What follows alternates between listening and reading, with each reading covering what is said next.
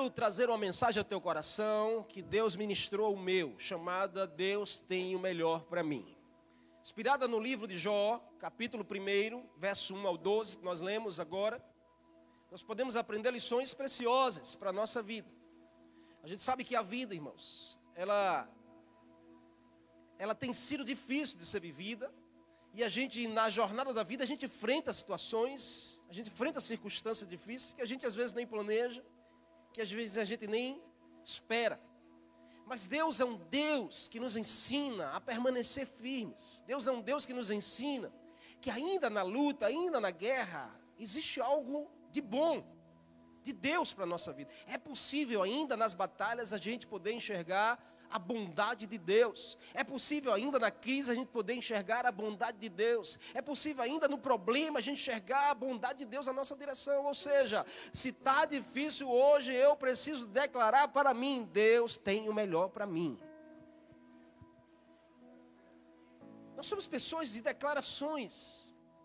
Nós somos pessoas que emitimos palavras. Nós somos pessoas que pensamos coisas. E diante de tantas declarações, o Senhor te convida hoje a você começar a declarar, mesmo no meio desse problema, Deus tem o melhor para mim. Mesmo no meio dessa perda, Deus tem o melhor para mim. Mesmo no meio desse luto, Deus tem o melhor para mim. Mesmo no meio dessa crise, Deus tem o melhor para mim. Jó era um crente no Senhor. Alguns teólogos estudam esse livro e fica sempre no contexto dizer, isso foi uma, uma parábola, isso foi uma realidade. Mas a gente vai perceber que no livro todo de Jó a gente percebe evidências que é uma realidade, isso não é uma parábola, isso foi uma verdade, Jó existiu. Jó, esse livro de Jó, ele, foi, ele é, cronologicamente é o primeiro livro escrito da Bíblia. A gente sabe que começa por Gênesis, mas o livro mais antigo registrado é Jó. Jó viveu nos tempos patriarcais. Não existia a lei de Moisés, porque você não encontra do começo até o 42 capítulo, você não encontra nenhuma recitação sobre a lei de Moisés.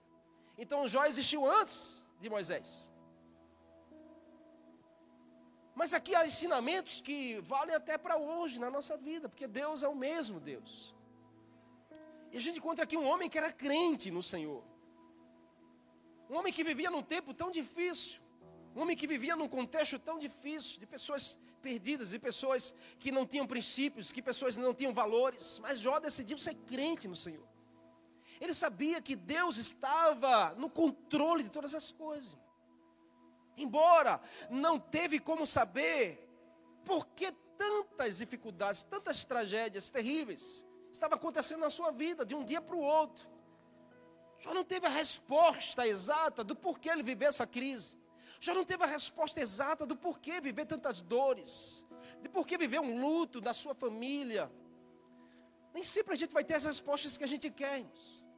Nem sempre Deus vai nos responder quando a gente quer e aquilo que a gente quer ouvir. Mas Deus nos convida a gente confiar nele a gente entender que existe um trono que governa a terra, existe um reino que governa a terra, existe um rei que está sentado no trono e que sobre ele está o controle de tudo e de todos. Eu estudando e Deus ministrou meu coração e eu fui ler, e na minha Bíblia mais antiga tinha uma anotação no pé da Bíblia lá em um culto, eu não me lembro exatamente o contexto que eu estava vivendo, eu não me lembro quando foi essa palavra, mas eu resisti porque eu gosto de escrever e depois Deus vai ministrando aquilo que eu já escrevi há tanto tempo. E eu encontrei uma anotação antiga minha onde estava escrito: Eu me recuso a crer que o Deus só tem isso para mim. Escrevi lá, eu não sei qual era o contexto que eu estava vivendo, eu não sei qual era a crise que eu estava enfrentando, mas eu sei que a palavra que Deus ministrou no meu coração naquele dia foi: eu me recuso a crer que o que Deus tem para mim é só isso. Deus tem isso, mas Deus não tem só isso. Deus tem dores, mas Deus não só tem dores. Deus tem problemas, mas não só tem problema. Deus tem crise, mas não só é sobre crise. Tem lutos, mas não é só sobre luto. Tem perdas, mas não é só sobre perdas. Deus tem algo melhor para mim. Deus tem o melhor para mim. Deus tem o melhor para você. Essa história nos ensina sobre soberania de Deus, como Deus é soberano em todas as situações. Descansa teu coração e saber que Deus está no controle. Descansa a tua casa em saber que Deus está no controle. Descansa no teu casamento por saber que Deus está no controle. Soberania de Deus significa que Deus tem um poder irmão, sobre todas as coisas.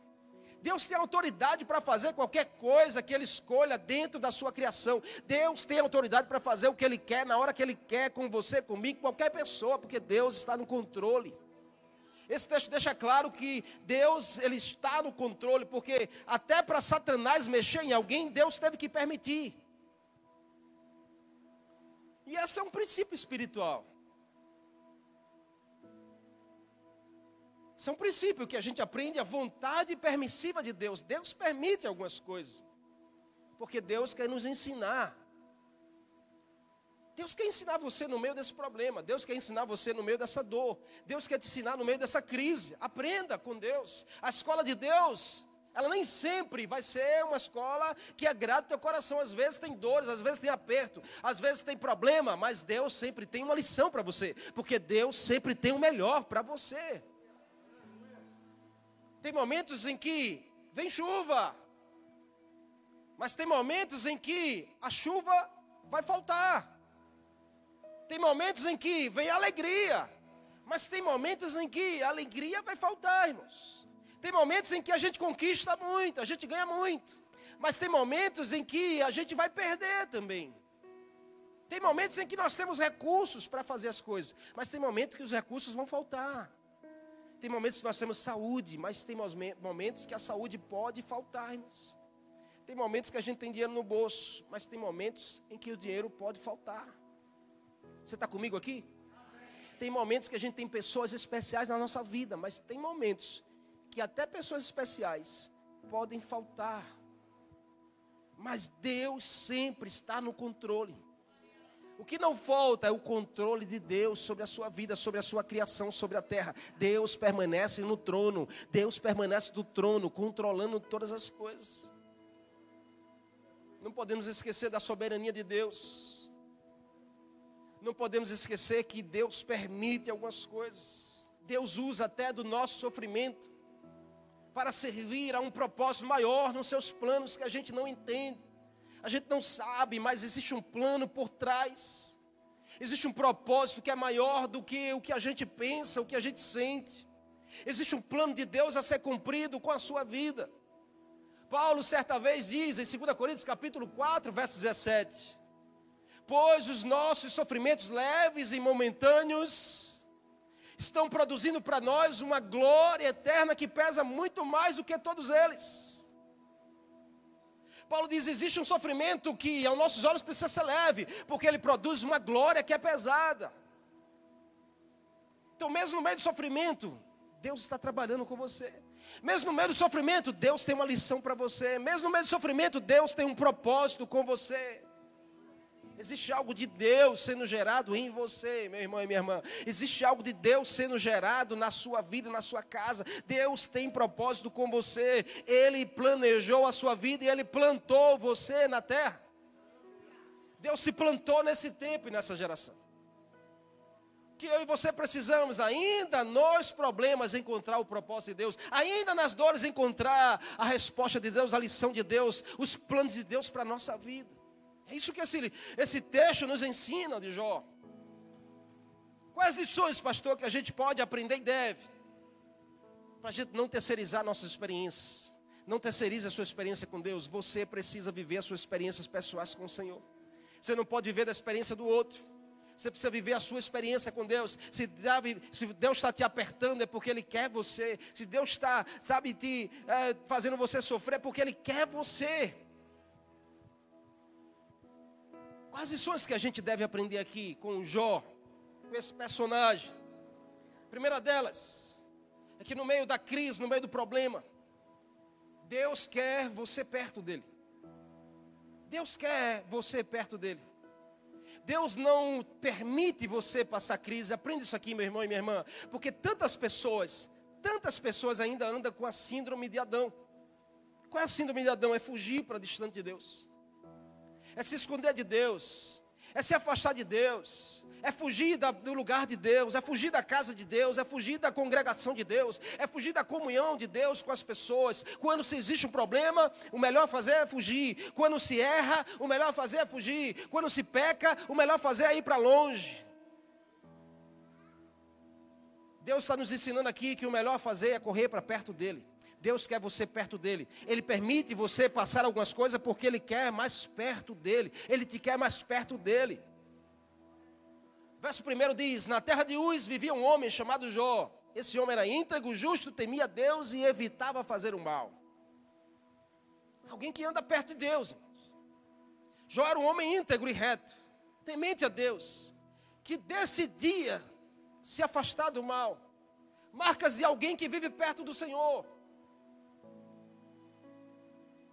Viver perto de Deus não é só falar, irmãos, não é só, sabe, saber cantar, ou saber orar, ou saber ah, algum versículo bíblico, não. Viver perto de Deus é também a gente ter uma vida. Porque nós não somos só o que falamos, nós somos o que fazemos. Você não vê aqui o texto dizendo que Jó era um homem que orava bem, que declarava as palavras, que pregava bem. Não, Jó era um homem que tinha atitudes e alguém que estava perto de Deus. Já foi uma semente plantada por Deus na terra, com um propósito a ser alcançado. Deus tem uma bênção especial no meio das provações. Deus tem uma bênção especial no meio das provações no meio dos problemas, no meio das crises. A Bíblia vai dizer que Deus não permite uma aprovação maior daquilo que você pode suportar. Então, se você está vivo, é porque ainda tem uma bênção especial no meio dessa provação que você está vivendo, no meio desse problema que você está enfrentando. Deus está cuidando de você. Até onde você suporta, Deus permite você ir. Você não precisa entender, você precisa crer, irmãos. Entenda isso. Nem tudo você vai entender. Mas você precisa crer que Deus é soberano, Deus está no controle. Essa é a sua melhor resposta. As pessoas vão perguntar, mas você não é tão crente, você está todo domingo na igreja, você está lá dizimista. Como é que você passa por crise financeira dizimista? Você vai dizer, Deus está no controle. Eu não preciso entender, eu só preciso crer. Porque tem coisas que Deus permite para nos ensinar. Tem coisas que Deus permite é porque Ele quer você mais perto. Que tal você entender isso? Deus quer você mais perto dEle. Jó tinha dez filhos. E era o homem mais rico do Oriente, como a Bíblia diz. Mas a Bíblia nos diz que Satanás, um dia, se apresentou diante de Deus. E Deus faz aquela pergunta como, como se parece que Deus não sabia, Deus é soberano. Mas Deus faz a pergunta perguntando: o que é que você quer aqui, Satanás? Não era que Deus não sabia onde ele estava, é que Deus queria ouvir dele o que é que ele queria. E aí Satanás, depois que Deus diz, olha, você viu meu servo? Parece até que Deus estava fazendo algo de propósito. Satanás vem, Deus diz assim, por onde estavas? Ah, eu estava de perambular a terra, de rodear a terra para lá e para cá, procurando algo para fazer. Deus diz, ah, tu quer algo a fazer? Tu viu meu servo Jó? A gente fica orando, Senhor, me afasta das obras de Satanás. Deus diz, ah, tu viu meu servo fulano, Satanás? Aí Satanás, depois que Deus diz assim: Esse anda perto de mim. Satanás é, ele anda perto do Senhor só porque o Senhor está abençoando. Irmãos, em nome de Jesus, essa não pode ser a minha a sua realidade. Diga assim: essa não é a minha realidade. Diga assim: eu não estou perto de Deus só porque Deus me abençoa. Não seja esse homem e essa mulher em nome de Jesus. Nós não somos essa igreja. Infelizmente a geração hoje vive assim. Se Deus apertar alguma coisa, é o primeiro a fugir, é o primeiro a não estar mais. Se viver algum aperto, alguma dificuldade, é o primeiro a não vir mais. Se entrar alguma discordância, é o primeiro a não pisar mais. Satanás diz: Eu tenho certeza que no dia que o Senhor tirar as coisas de Jó, ele vai ser o primeiro a amaldiçoar, vai ser o primeiro a murmurar, vai ser o primeiro a não estar mais, vai ser o primeiro a reclamar. Deus diz: É, vamos provar? E aí Deus permite Satanás ir lá e mexer com tudo que Jó tinha. Só não mexa com a vida. Só não mexa com a vida. Porque a sua vida é preciosa para Deus.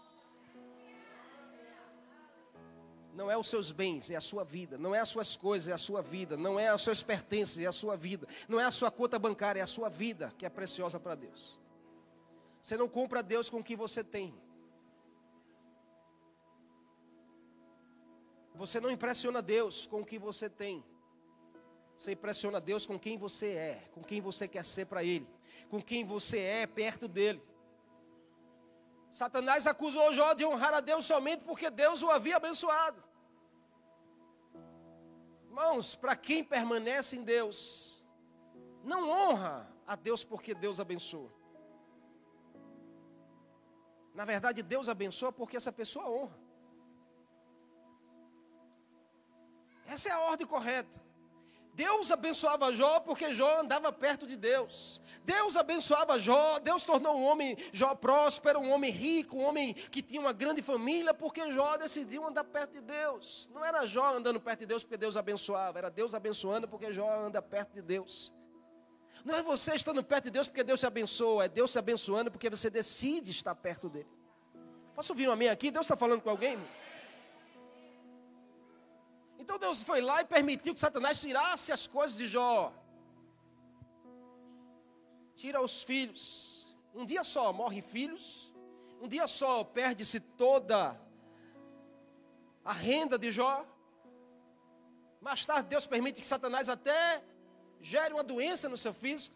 Jó sofreu profundamente, mas em nenhum momento você vai ver Jó murmurando, reclamando, amaldiçoando Deus. Nenhum momento você vai ver Jó acusando a Deus sobre algum mal que ele estava vivendo. Deus está ensinando quando faltar tudo para mim, para você, busque aquilo que não pode faltar na sua vida, que é a presença dele. Porque quem está perto de Deus confia. Deus quer você mais perto dele. Ei, em nome de Jesus, Deus quer você mais perto dele. E só você sabe como você está andando perto de Deus ou não. Só você sabe quais são os momentos da sua vida que você procura Deus, que você tem relacionamento com Ele. Só Deus sabe você quais são os momentos que você ora, que você sabe busca a face dele, que você quer estar na presença dele. Quem está perto confia. O salmista vai dizer que o homem que confia no Senhor é como árvore plantada junto às águas, que estende as suas raízes para o ribeiro e ele não temerá quando chegar o calor. Por quê? Porque as suas folhas estão sempre verdes não ficará ansiosa no ano da sequidão, nem deixará de dar frutos. Assim é um homem que teme ao Senhor, assim é um homem e a mulher que anda perto de Deus. Pode vir a crise, mas não vai deixar de ter fruto. Pode vir a seca, mas as suas folhas estarão sempre verdes. Por quê? Porque existe uma raiz que vai até a presença de Deus. Aquilo que aparenta para as pessoas precisa ser um reflexo daquilo que é a sua intimidade com Deus. Existe uma raiz que sustenta aquele que está perto de Deus. E no tempo da sequidão não vai faltar frutos. Receba essa palavra de Deus para o teu coração. No tempo da sequidão não vai faltar, faltará frutos para você e a sua casa. Quem escolhe viver enraizado em Deus, mesmo em crise, o fruto vem. A crise, o sofrimento chegou.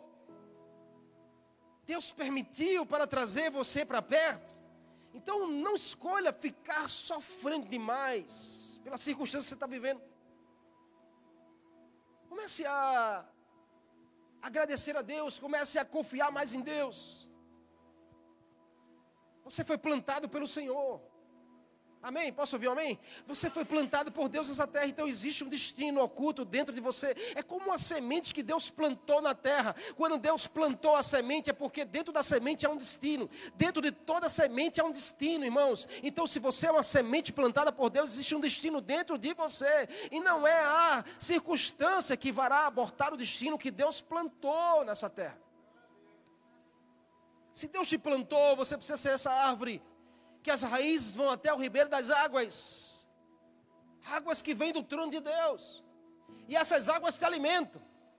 Então, se existe um destino dentro da semente, esse destino precisa aflorar. Você precisa deixar que Deus conclua aquilo que Ele começou com você. Existe um propósito de Deus dentro de você. Paulo diz isso em Romanos capítulo 8: todas as coisas cooperam para o bem daqueles que, que amam a Deus, que são chamados segundo o seu propósito. Paulo está dizendo em outras palavras: existe um destino dentro daqueles que Deus plantou na terra, e todas as coisas cooperam para esse destino acontecer. Para aqueles que entendem esse princípio. Então não escolha fugir da presença de Deus. Não fuja da presença. Não fuja do lugar da presença. Não fuja do chamado de Deus. Não fuja da vontade de Deus. Não fuja do trabalhar de Deus. Não fuja da voz de Deus. Deus, Ele quer te dar o melhor. Deus tem o melhor para você. Entenda isso.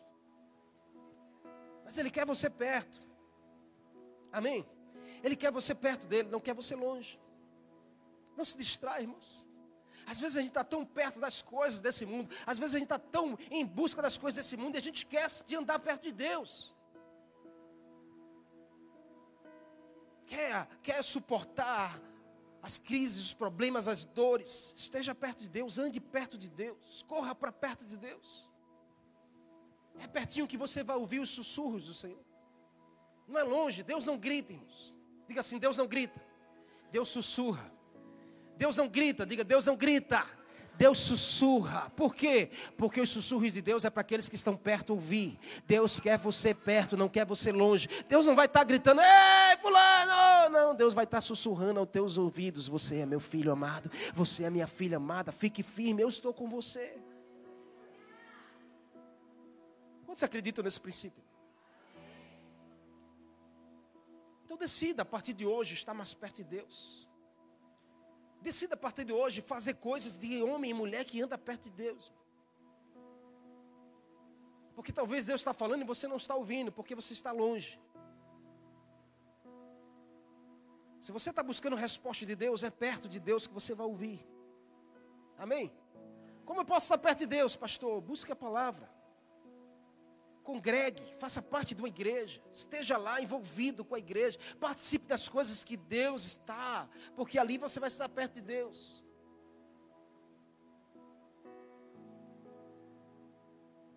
Segundo, a lição que a gente aprende nesse texto, Deus quer você orando. Deus quer você perto, mas Deus quer você orando. O texto vai dizer no verso 4 e 5, seus filhos costumavam dar festa. E cada um dava a sua festa, eram dez filhos, imagina, irmãos, era uma casa muito festeira. Dez filhos, cada um dava a sua festa. Então era um dia para cada festa, um dia para cada filho, e cada filho trazia os seus amigos, e trazia os convidados, era um banquete, porque Jó era muito rico, não faltava recurso, não faltava dinheiro. Então era festona, não era qualquer festa, era uma festa grande e convidava as pessoas, e eles bebiam, comiam. Quando terminava a festa, sabe o que Jó fazia? Jó chamava os seus filhos e Jó orava. Por quê? Porque Deus quer você orando.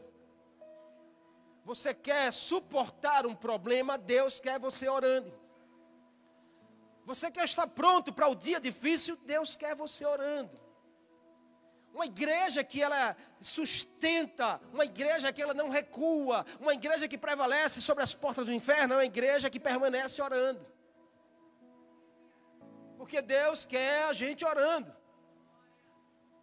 A Bíblia diz que Jó terminava, chamava os filhos e orava. E aí, de madrugada, ele oferecia um sacrifício em favor de cada um dos seus filhos. Por quê? Porque de madrugada Jó estava buscando a presença de Deus, Jó estava perto de Deus, e Jó estava orando a Deus e dizendo assim: Senhor, perdoa meus filhos, porque talvez no íntimo deles, preste atenção, porque não era nem na prática. Jó não via os filhos errando, pecando, para ficar escandalizado. Jó dizia assim: se eles pensarem alguma coisa, se eles planejarem alguma coisa, Senhor, já perdoa, eu estou aqui como pai em sacrifício. Meu irmão, a sua casa precisa de você assim. A sua família precisa de você assim, os seus filhos precisam de você assim, como um pai e uma mãe que se coloca na brecha pela sua casa, como um homem que se coloca na brecha pelo seu casamento, como uma mulher que se coloca na brecha pela sua família, um homem e uma mulher que vive orando e orando, para que Deus possa cuidar.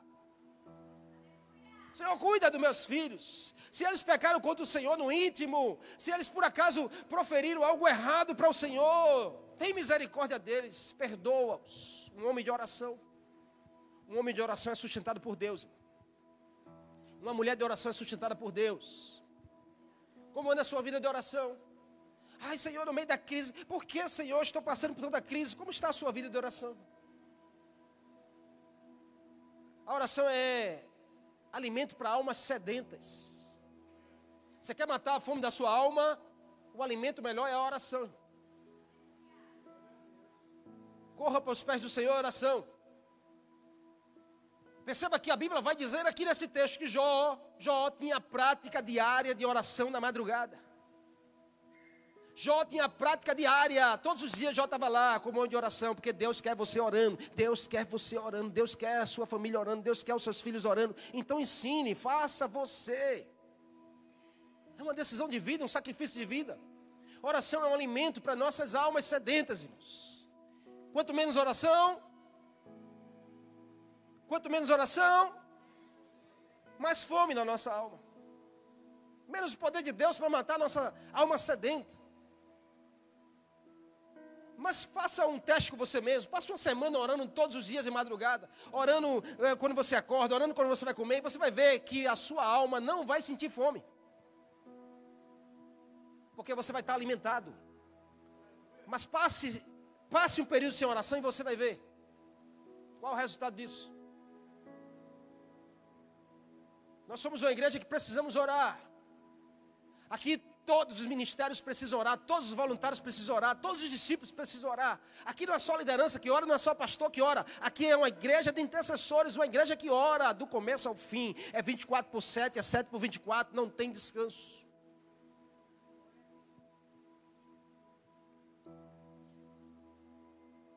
Olhe para como você está e você vai encontrar o nível da sua vida de oração.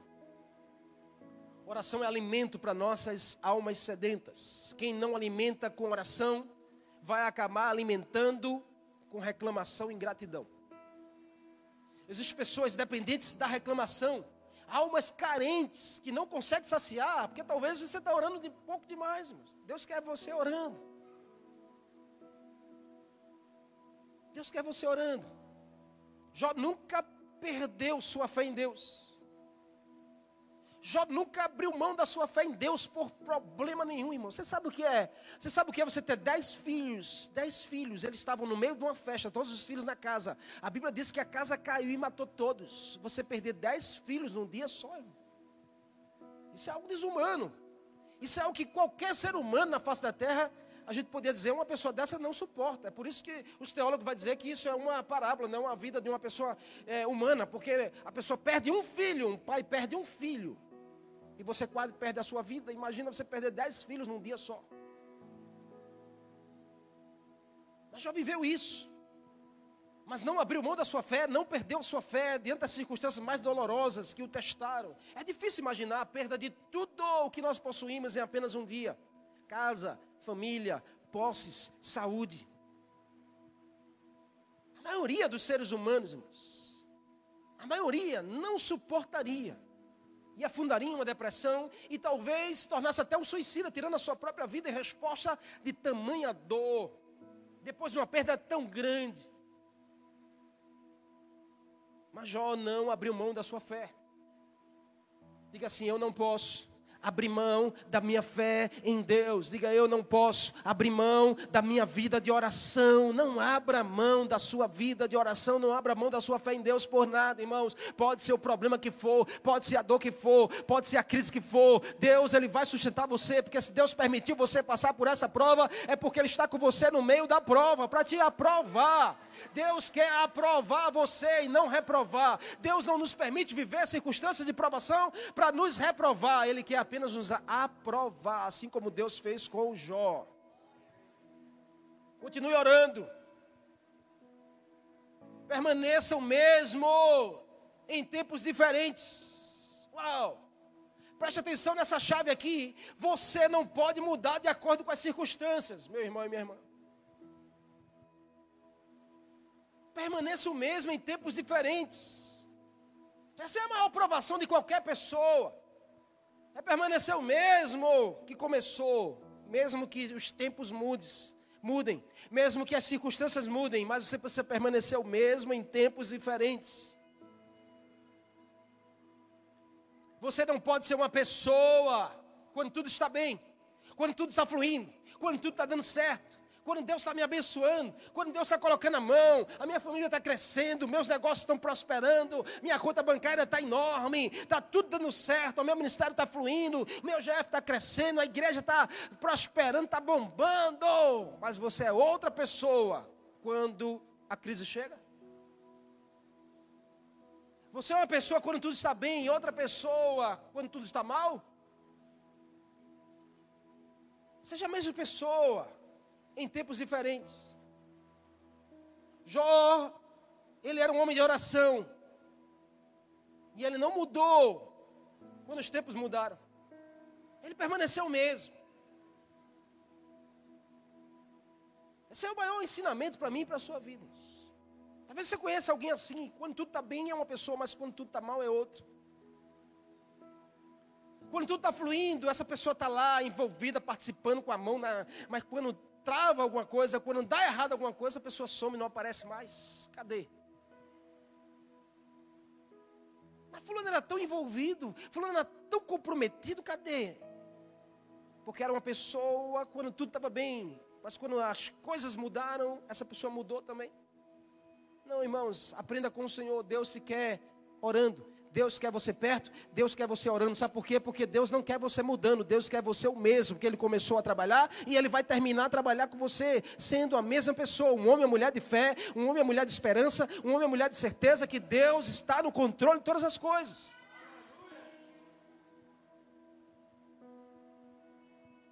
Uma pessoa quando precisa da ajuda de Deus, e outra pessoa quando tudo já aconteceu, porque também tem pessoas assim, quando está precisando de uma bênção de Deus, quando está precisando de um favor de Deus, é a pessoa mais crente que existe, é a pessoa mais, é a primeira que chega, a última que sai. Mas quando a coisa acontece, é outra pessoa.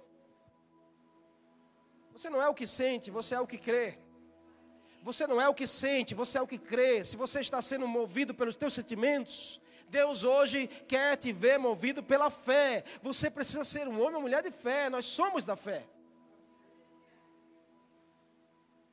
Você sabe como termina o livro de Jó? Capítulo 42, verso 10, vai dizer que Jó estava orando pelos seus amigos.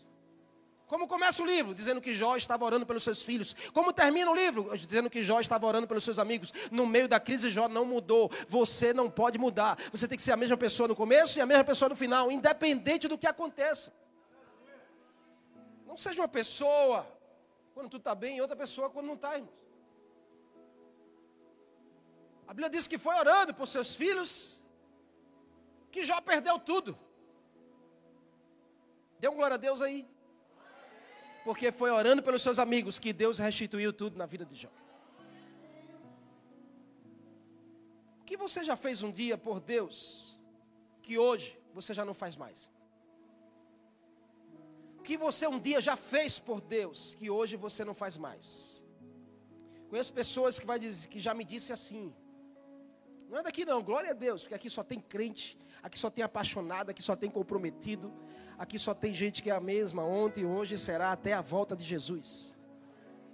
Mas um dia eu conheci uma pessoa muito comprometida, servia, apaixonado na igreja e tal. Aí aconteceu uma situação que essa pessoa não gostou, desagradou o coração, não aceitou. E ela se recusou, se recuou. E depois saiu.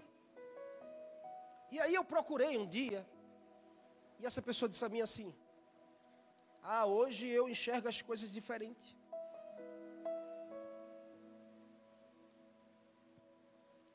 Eu disse: Como? E você não enxergava quando estava lá? Não, mas é porque ah, as coisas que eu sofri eu não suporto mais. Diga, ah, Deus te plantou como uma árvore.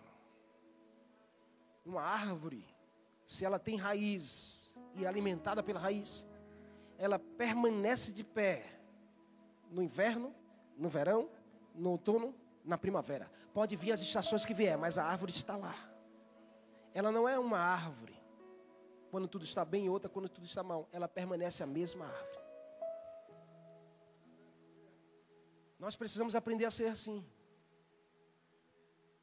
Porque se um dia eu já fiz algo para Deus e hoje eu não faço mais, e uso a desculpa de que, ah, eu agora sou outra, tenho outra cabeça. Não, irmão, está enganado. Na verdade, você está sendo enganado pelo inimigo. Porque Deus ele espera de você o mesmo que você deu um dia para ele, ele espera que você continue oferecendo para ele o mesmo sacrifício, o mesmo coração, a mesma paixão, a mesma fé, o mesmo serviço, a mesma dedicação.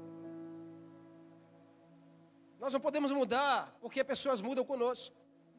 Nós não podemos mudar com Deus porque as circunstâncias mudou ao nosso redor. Nós precisamos ser a mesma pessoa. Jó vai deixar esse legado. Começou orando pelos seus filhos, terminou orando pelos seus amigos. Foi orando pelos seus filhos que ele perdeu tudo, mas foi orando pelos seus amigos que Deus restituiu tudo na sua vida. Eu quero declarar que assim será sobre você. Volte a fazer o que um dia você fazia por Deus. Não deixe o diabo ou pessoas no meio do caminho comprometer a sua essência e a sua, o seu coração para Deus.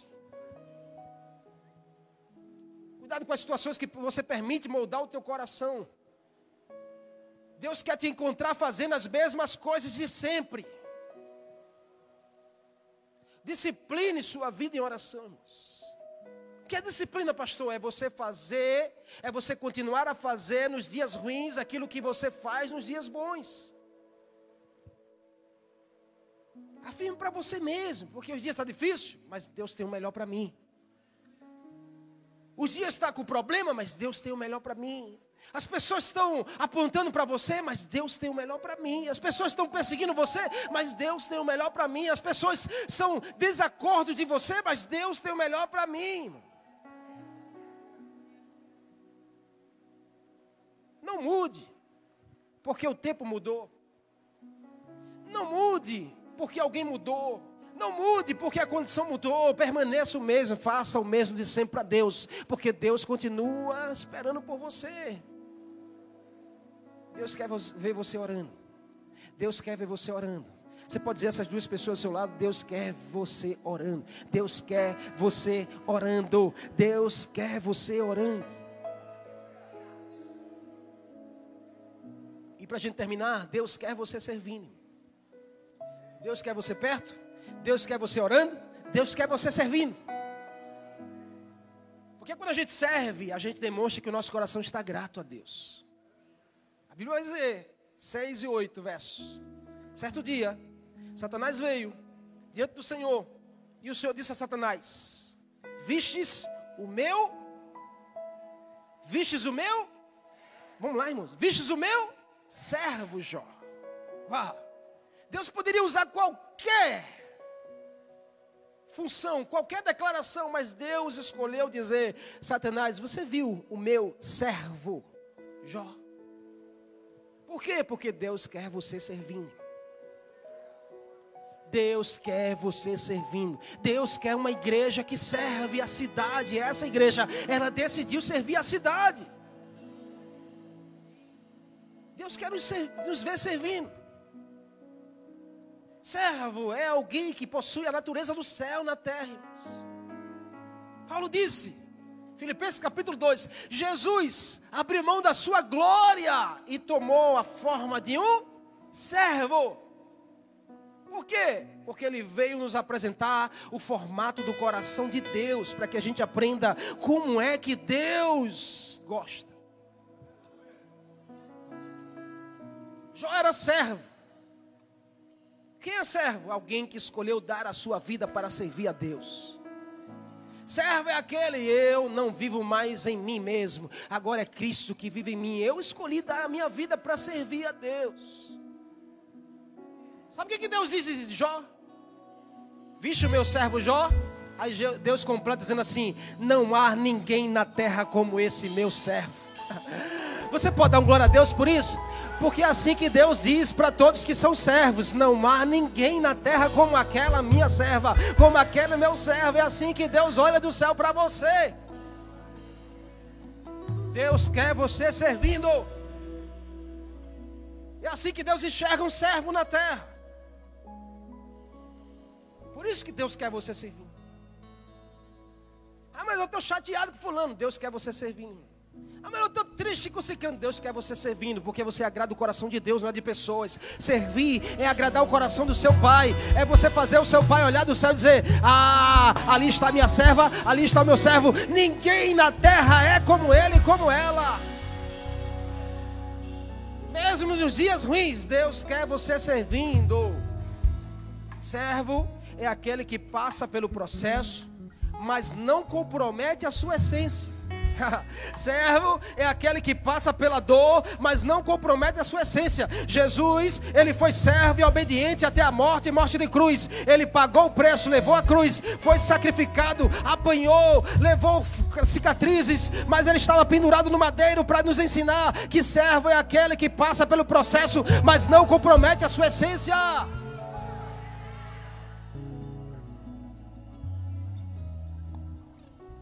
Define a essência baseando-se nos processos não é servo. Jesus foi obediente até a morte e morte de cruz. E a Bíblia diz que Deus o exaltou. Ou seja, suporte o processo em obediência e Deus exaltará a sua essência.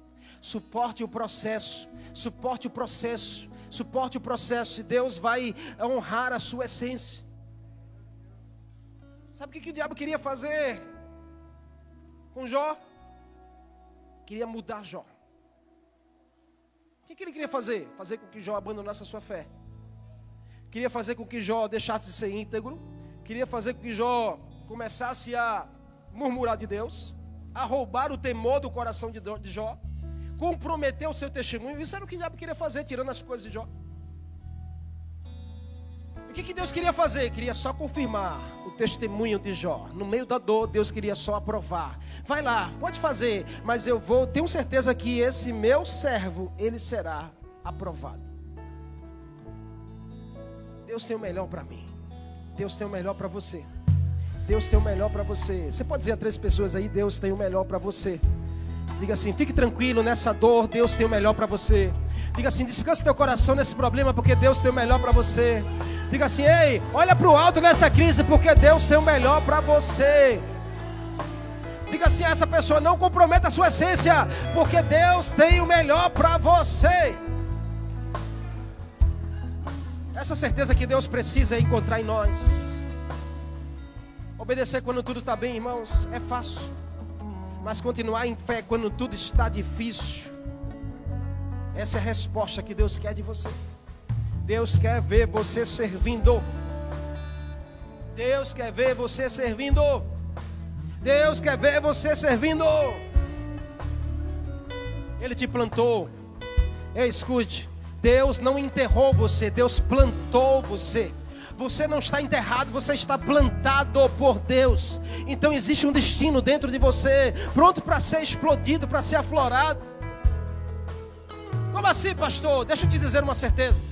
O resultado da semente é sempre maior do que a própria semente.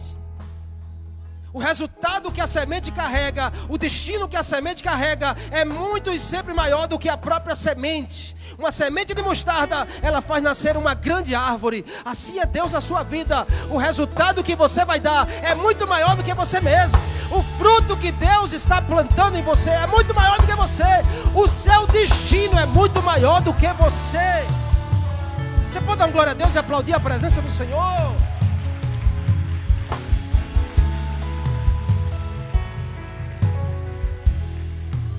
Jó era semente plantada por Deus. O destino que Deus tinha para Jó era muito maior do que ele mesmo, do que a crise que ele passou, do que as dores que ele viveu. O texto termina dizendo: Deus abençoou a vida de Jó mais do que era no início. Deus abençoou a vida de Jó mais do que era no início. Ou seja, o resultado da semente é muito maior do que a própria semente. O resultado dos processos será muito maior do que a sua própria vida. O destino que você carrega em Deus é muito maior do que os processos que você passa com Deus. Acredite, se está doendo, tem algo melhor para você. Se está em crise, tem algo melhor para você. Se está com problema, vem algo grande de Deus para você. Deus tem o melhor. Deus tem algo maior. Deus tem o melhor para você. Suporte o tempo do escuro. Porque quando a semente é jogada na terra, ela está sozinha e no escuro. Não vê mais nada, só vê problema e dificuldade. Quando a semente está dentro da terra, só existe escuridão, só existe dificuldade, só existe tristeza. Mas suporte esse momento, suporte esse processo. Suporte esse tempo. Porque vai chegar um momento em que a luz, a luz vai aparecer para você. O que está dentro da semente é muito maior do que a própria semente. O salmista vai dizer no Salmo 126, um dos salmos que eu mais amo. Porque ele, aquele salmo eu acho que ele deveria ser lido de trás para frente. Porque ele vai dizer que Deus restaurou a sorte daqueles que estavam aprisionados em Sião. E quando Deus restaurou a sua sorte, nós cantamos como quem sonha. E ele termina o salmo dizendo assim: que aquele que sai semeando e chorando com lágrimas voltará com os frutos. De... Pode faltar água, mas não vai faltar lágrimas. Se te faltam água, você tem lágrimas para regar a semente. Deixa Deus trabalhar e fazer na sua vida. Descansa no Senhor. Declare para você mesmo assim: diga, Deus tem o melhor para mim. Diga, Deus tem o melhor para mim. Deus tem o melhor para mim. E tudo aquilo que perdido foi, o Senhor irá restituir na minha vida.